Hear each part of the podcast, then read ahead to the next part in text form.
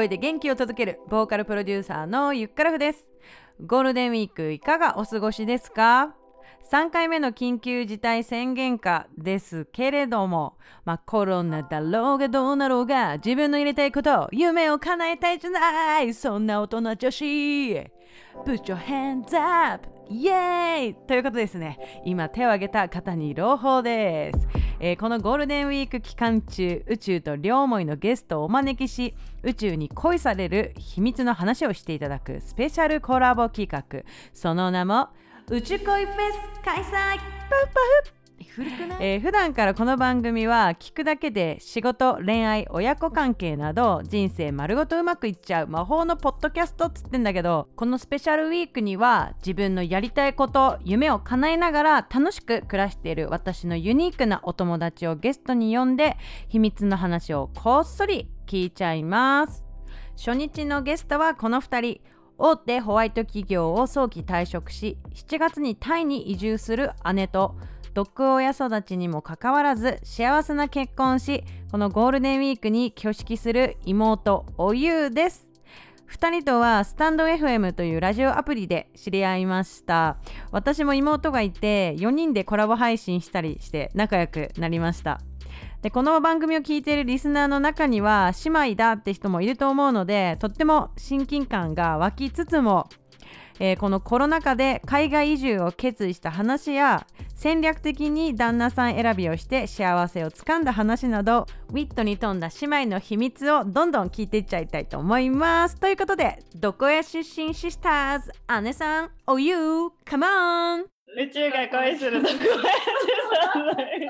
イエーイ！わーい、ウェルカムありがとう、今回は。お忙しい。こちらこそ。いや、たまたま妹がうん、姉の家に来てるタイミングでお声掛けうんもらっ。たんで、すごい良かったタイミングも。で、あれで4月にタイに移住する、えー姉さん、お姉ちゃんの方。はーい。お姉ちゃんです。イエーイで、えーこのゴールデンウィークになんと結婚式を挙げるおゆう、おゆう。です。ということですね。あの、まあ、この番組ね、宇宙が恋する歌声の秘密っていうことでやってるんですけれども、今回は宇宙が恋する毒親シスターズの秘密ということで お届けしたいとありがとうございま。ますすよ。そう。まあ、あの、毒親シスターズってなかなかね、こう、キャッチーなタイトルをつけてきたな、この人たちっていうね、こう最い高やー、あざっす。なんですが、なんでこのさ、あの、スタンド FM で番組をさ、あの、始めて、もう半年以上経ってると思いますけど、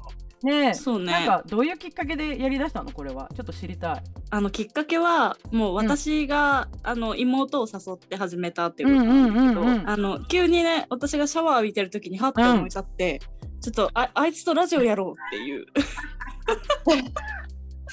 前降りてきたら。で急にあうんの誘ってやるっていうことだったんだけどなんか何か昔からこう姉妹で何かやりたいなとは思ってたの。でそれがさその時流行りだしてたラジオっていうのがあったから、いいんじゃねって思おって始めー、まそうなんだね。今までさ、なんかさ、姉会社辞めるってよっていうあのシリーズが結構面白かったと思うんですが、今二人って何歳くらい、何歳くらいなの？ラあらさ。アラサーね。うんアラサーなのね。オッケーオッケー。それで、え、二人はさ、何個差なんだっけ？三つ？三つ違い。三つ違いのうん姉妹ちゃん。うん。お姉ちゃんは、あのー海外旅行とかいっぱ好きだね。うん、そうそう。い。ね今までどこに行かれたりとかしてたの？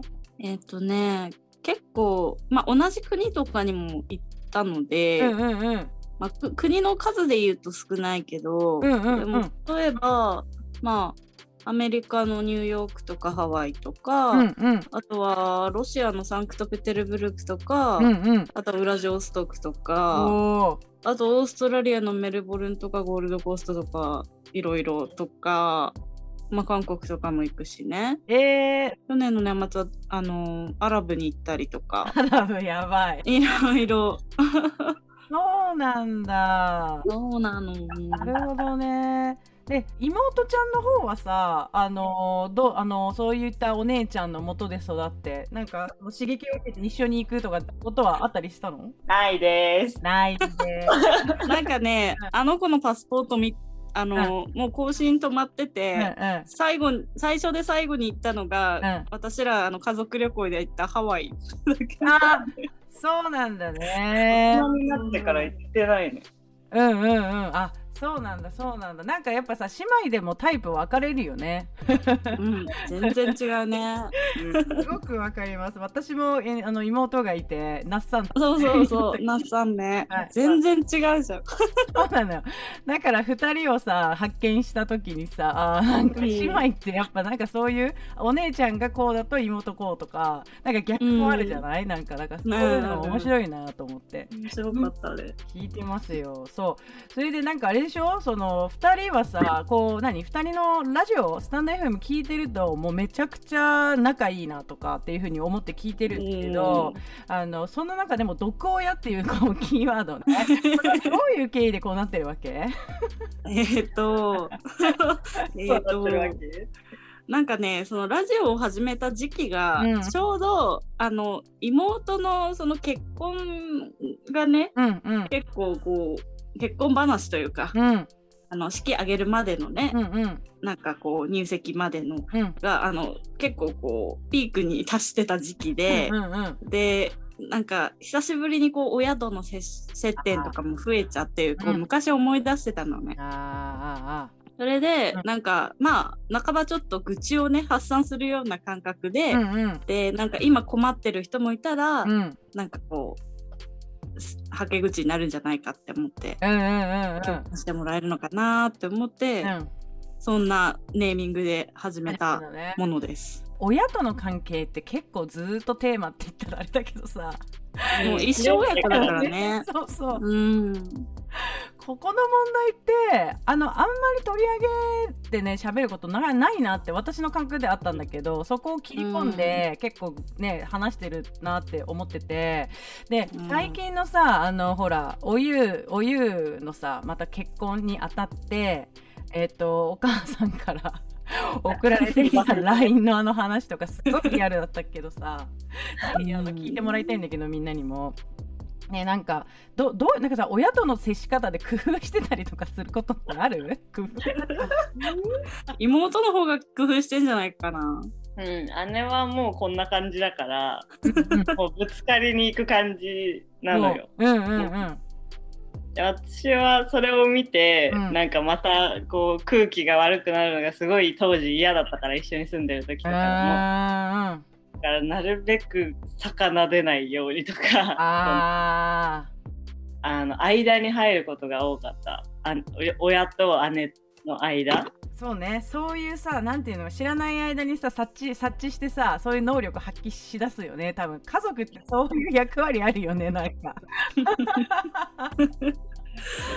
すごくわかる。そうかそうか。でもそんな中でもさまあそのオリジナル家族は変えることができないけれども2人はさ、うん。そのパートナー、えーお姉ちゃんはパートナー見つけてこれからタイに移住するっていうこともあるしなんかそうん。のおゆうはこれから結婚するっていうところ、まあ結婚されてるけど式を挙げるっていうところでそのまあ自らさ自分がこの人生をサバイブしながら見つけた、うん。ねパートナーがいるわけじゃない？なんかうん。それっていうのはさなんていうのこうすんなりこうなんかなんていうのか自分なりにこう生きてたら見つかったのかそれともなんかちょっとこう工夫したのことがあったのかとか この辺とか聞きたいんだけどどう？姉はありのままだよね。妹は？私はねあの、うとにかく反面教師してた 親を。へえ例えば？なんかうちの父親がもうフルコンボの毒親だからうんなんかもうそれの真逆を言ったら必然的にいい人になるなと思って。うんうんうんうん。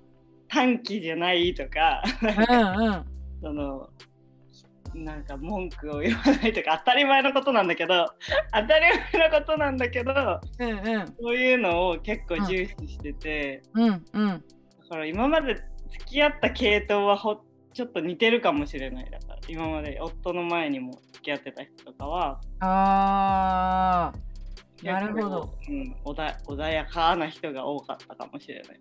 へえあじゃあ自分の中で設定してお父さんとは全く真逆っていうので探してってたんだ。どうですか結婚生活は。今1年くらい？1年ぐらい、うんうんうん。うん、なんかぶったまげるね平和すぎて。おおかそのか家族ってほその自分ちしか知らなかったから、うんうんうんうん。で夫婦っていうのもそのうん。間近で見てきた夫婦が両親だったから、うん。なんか本当口開けば言い合いみたいな感じだったからうちの両親が。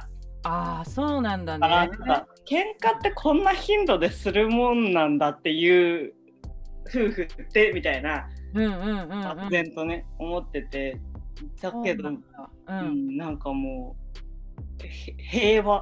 本当に。何も起きないみたいな。何も起きない。これこそ幸せみたいな感じなのがこの穏やかなって感じ。本当に。だから余計になんか実家に帰りたくなくなってる、親親みたいなこう夫婦になりたいって人もいれば、ま、マジで嫌だっていうタイプもいると思うんだけど、うんうん。うん、なんかこうでもその先にさ今おゆうはさあの、まあ、自分はある意味戦略的に夫を選んでってる ちゃんと意図的に選んでんじゃんお父さんじゃないよみたいな。そこだからなんかさそうふ私2人の好きなとこってすっごい自分たちのことを客観視できている子たちなんだなと思って、そこも好きなの。そこも好きなの。そう。なんかなんていうのかな。結構さそういうさほらダメンズばっかに引っかかっちゃうみたいなこともいるんだけど。あいるね。なんかなんていうか自分のことがあんま分かってない子がやりがちだったなと思ってて。なんかうん。なんて言うんだろうな。知らない間にさやっぱり初めておぎゃーってさ生まれて 最初に見た異性がお父さんじゃんやっぱ。だから男性へのこう基準って父ちゃんから始まってると思うのよね。でなんか知らない間に刷り込まれてると思うんだけどそれをあえて突き放して、自分っていうのをさなんかこう知ってなんかこう選んでいくっていうのはなんかすごいなんかなんか人間って感じがして すごい力力強いって感じがするんだよね。えあのお姉ちゃん姉さんはどあ私はねなんか幼少期がやっぱり原因でさう、あのちょっと人格に難があって。あ教えてちょうだいどんななそういうことにしとこう。あのなんかね、そのなんかあんまり親から愛されてる自覚がなかったのよ当時。そうなの？うんうんうん。そうなんかすごいさその暴力とか受けるし、うんうんうんあのなんかいろいろ言われるからさ、うんあんまり親からの愛みたいなのがさなかったと思ってて自分では。で、なんかそれがきっかけでやっぱりこう人から愛されたいって思うんだよね。うんうんうんうん、なんか求めたくなるというかさ。うんうんでそれでなんか学生の頃とかさなんかちっちゃい頃はさなんか変な恋愛とかしてたんだけど、うんうんうんでもなんか大人になってからすごいシフトチェンジというか、うん。もうガラッと変わって、うん。真逆になって、うん。なんかねこうもっとこうセルフィッシュというかさ、うんうんうん。ちょっとわわがままになろうみたいななっていいんだみたいうんうん。な気づきがあっうて、んでそれからはもうこのありのままのこの私を受け入れて何も文句言わない人じゃないと付き合わなくなった。イねエーイ。ウィナーあれウィナーそうなんだ、うん。素晴らしいね。なんかそれってさあこれがもしかしたら振り返ったらきっかけだったなみたいな、なんか出来事とかなんかそういうのってある？いやなんかやっぱり親元を物理的に離れたっていうのが、うん。結構あの客観視できるきっかけ？うんうん大学生でこう実家からさ、うん一人暮らしした時うん。に、あやっぱりあの人間たちって普通じゃなかったんだとかさ。うんうんうん人としてこうお親っていうフィルターじゃなくてやっぱり一大人としてこう評価した時にちょっとあんまりだったなっていうのが分かってから、やっぱり自分は、まあ、個人として自分の人生を自由にこう生きていきたいなってうん。うん解放されてね、うんうんでもうんうん。思ったね。まあそういう風になっててまあ今のさそのパートナーの方はさ、うんうんどれく会ってからどれくらいなの？出会ってから2年目になる仕事を通じて知り合ったんだけどね。あそうだだからあんまり歴歴は浅い。うん。えー、じゃあその 大手ホワイト企業に勤めてる時ってこと？そうだねうんえー、そうなんだ。その人もうん、また変わった人だから、うん。なんかこう私もこうセンサーあるのよ結構うんうん。モラハラ DV 父親に育てられたからさなんうんかそういう人はもう絶対無理っていうさセンサーとかはあるんだけどうんそれと同時になんかこう変な人センサーセンサーもあって あ。いろいろ持ってるよね。うん。普通の人だとつなんかつまんないって思っちゃうタイプなのねだからすごい個性がこうある人うんうんをこう選んでてうんうん。ですごく面白かったから付き合ったんだけど。海外移住っていう話っていうのはさ、うん。こう自然の中で出てきたものなの？あー私が言ったね。なんていうかお互い、うん。まあ、その一緒にいる職場うん。の期限が同じタイミングで決まってたのよ。1年って、うん。うん。だかうん。らその後必然的にこう戻るとかさなんかどうどうするみたいな話になってて、うんうん。で、まあ、私はちょっと将来的に海外に行きたいと思ってるんだみたいな話を。うん。したらああそうなんだみたいな感じで。きっとさあの姉さんは自分一人でこう海外にガツガツ行くタイプだから自分でセルフィッシュになるってさっき言ってたけどさ、うん。そうなって決めたらもうね調べることとかもきっと好きだろうから、うグんーうんうん それであのパートナーに まあこういうのあるよあるよってプレゼンしてみたいな感じだったのかな？そうそうそう。でなんかまあ私は行くけどうん。どうするみたいなそういう感じうん。スタンスだから、うんうん。えじゃあじゃあ行くみたいな。感じで。最高。そうあるべきだよね女子って。そうそうなのうん、なんか誰かに依存してたらさその人いなくなったらうん。全然ね自分の計画通りにとかもいかないだろうしさ、うんうん。やっぱこうコントロールすべきはやっぱ自分だけよね。ほんまにそれな。いやほんとそそこがさやっぱさ定まって入れさえすれば勝手にそれに伴った男性って現れんのかなみたいな風にああ。感覚で思街みたいな。そうそうそうそうそう 私はこれとこれとこれこれやめだやりたいこといっぱいあるけどあんたどうするみたいな感じでうんうんできてくれる人だったらその人が本当そうだねに、あのふさわしい人なんじゃないかなって思ううんうんうん。そうね。へえそうなんですってみんな聞いた？これみんなってあの 聞いてる人だってね。いやなんかあれだよ。やっぱりほら類友だから私今彼氏いないんだけど、うん。あのでも今姉さんのすごいお話聞いて「わかる？わかる？わかる？わかる」って感じで来たの。えゆゆかさんはさあれじゃないの？あの、うん。こなんていうの？合コン？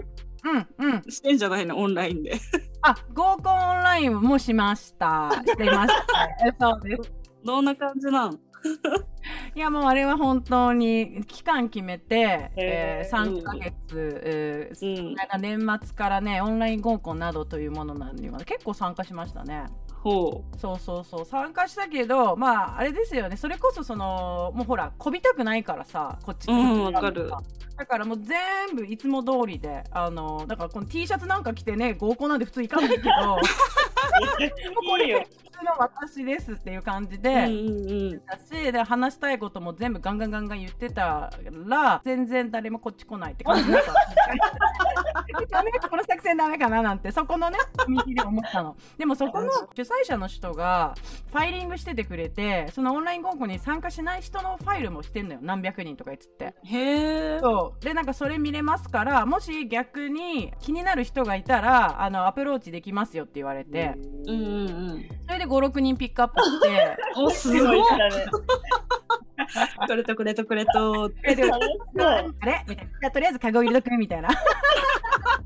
入れちゃった。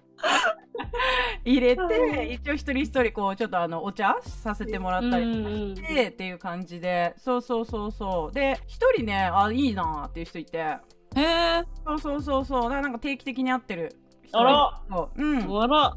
そうそう。あららあららら。さっきやっぱ姉さんが言ってくれた一言で、あもうガンガン自分のやりたいこと言ってっていうの、うんうん本当そう思ったから、そうガンガン言ってんのに、いいですねみたいなことしか言ってこないから、素晴らしい。やつじゃんみたいな。あれこれじゃね？みたいな これじ思ってはいるところではあります。うんうんうんうんうんうん。なんかやっぱりさこう主体的に行動する人がなんていうか自分の欲しい結果をさ手に入れられる気がするよね。うん本当にそう思う。うんそういやそうなんだよね。だからあの結構ねなんかいろいろほらあの私歌のレッスンとかもオンラインでやってて、うんうんうん。えっ、とまあ10代とか20代とかで、えーうん。みんなこれからさこう夢があって叶えたいっていう子がいるのよ。それで、うん。まあ OL やってるんだけど後にはあの自分でちょっと仕事ビジネスやりたいっていう子とかもいるしもちろんそのシンガーソングライターとして、えー活躍したいっていう子もいるし仕事しながらだけど趣味で動画をこうアップさせてファン、えーファンを作っていきたいっていう子とかいろいろいる中でさなんかそうやって自分でやりたいことを口に出してこう言える子っていうのも本当素晴らしいなって思うってん、それ大事だと思う。ねなんかそれ自体がもう表現自分をできているからなんか素敵だなーっていうふうに聞いてるから、なんかやっぱそういう中でさなんかそういうことやってればでその中でねたまにポロッとね「いや彼氏今欲しいんです」っていうことかも出てくるわけ。でもなんかそうやってずんずんやってたらなんかできんじゃないかなっていうふううにん。思うし、本当今日姉さんのねお話もねお湯のお話も聞けて2人はすごく対照的なさあの姉妹にであるかもしれないけど、でもパートナーに巡り合ってんだろうなっていうのでほっこりしちゃう、うん本当にほっこりしちゃう。ほっこりしちゃうしお湯がもう今ごめんなさいね花嫁前で忙しいところに借り出しちゃってるからそうですよそんな感じお湯はどうですか？あの式を目の前にして今の気持ちとか寝不足です。はい、ありがとうございます。こいつね、あの、ムービーにそ作っててさ、忙しいんだよね。そうか、そうか、ずっとやってる。よ。ムービーか、そうか、おゆうは動画編集もね、うう。ん。できるんだもんね。そうだ、そうだ。だって二人あれでしょ ?YouTube も最近。そうなの、初めて。で、ねえ、うそのん。編集も二人で分担してやってるんだもんね。えっと、妹が専属で。正確に言うと妹がやってくれている。そうだよね。いや、でも、なんかさ、あの、まあ、結婚式は、あの、ちょっとまた後日ね、きっとスタンド FM とかうで、ん。お話があげるよ。ね思うし、で、ぜひうんみんなにもチェックしてもらいたいなと思っているので、最近はあれだよね。うん。そんなに更新頻度も高くないから、うん。ポッドキャストとかの方がいいのかな。あ同じだけどね、話。話の内容は同じだけど、ライブとかが入ってないからさ、多分、うん、うん、うん。安いのはポッドキャストかもしれないね。あ、そっかそっか。ポッドキャストで、えー、毒屋シスターズでいいよね。オッケー。じゃあ、あの、番組のね、説明欄に2人のポッドキャストと、あとスタンド FM と、あとはツイッターもやってるよね。うん。うん、あのもろもろを貼っておくのでぜひぜひぜひチェックしてもらいたいなと思っております。そしてねなんかやっぱりこうやってさこう姉妹で生まれてきたっていうのってさなんかすごいまあ私も姉妹いるから分かるんだけどなんか補い合うというかなんかちょっとね違うところがあるからすごくこう身近ななんかなんか姉妹なんだけど本当仲間みたいなさ本当親友みたいなそうそう。なんか家にいる親友みたいな感じで思ってた。そうだよね。うん。ななんか、まあ、今さこうやってお家にいる機会とかが増えてくるう世の中にねやっぱなってきてはいるんだけれどもやっぱりこういうね身近な家族とかで発信するっていうのってすごくいいことなんじゃないかなと思っててなんかこう、なんか企画を作るとかじゃなくてねもうみんなのこう生活の一部でこうなんかうん。生活種流しじゃないけど、うん。でもその話をすることによってあなんかじゃあお姉ちゃんとこうやって接すればいいのかなとか親とこう接すればいいのかなとか、うん仲良くなりたいと思ってる人っていっぱいいると思うからなんかぜひね2人のね発信を参考にしつつね家族仲良く姉妹仲良く過ごしてもらえたらななんて思っています。はい。そんな感じですが最後お二人一言ずつ欲しいです。欲しいです。どうする？い妹から言っちゃう？いや、姉から行こうか。なんで？じゃあ姉ね。私最近まあ自分の会社とかなりバトってうんゴリもめ退社してからのタイへ移住っていう、まあ、すごいことをやり遂げているんですけどこの情報も全部配信するんでみんな 参考にしてね ゴリ豆も気になるところでございます。はい マジでさ、パワーワードが多くて、本当気になるよね、一個一個が。じゃあ、じゃあ花嫁のおゆうちゃん、何がもうねもう去年からもうずっと毒親をことあるごとに倒しながら、あのかつ円滑に座敷の準備を進めてまいりました。でついにね今週末に。2日だね。やっとやっと。うんあの終止符が打たれるんですが。う んはい。もうその話もね結構本当にコロナで延期したから余計にこう長引いちゃって。うんうんうん。1年半ぐらいずっと毒親とうん。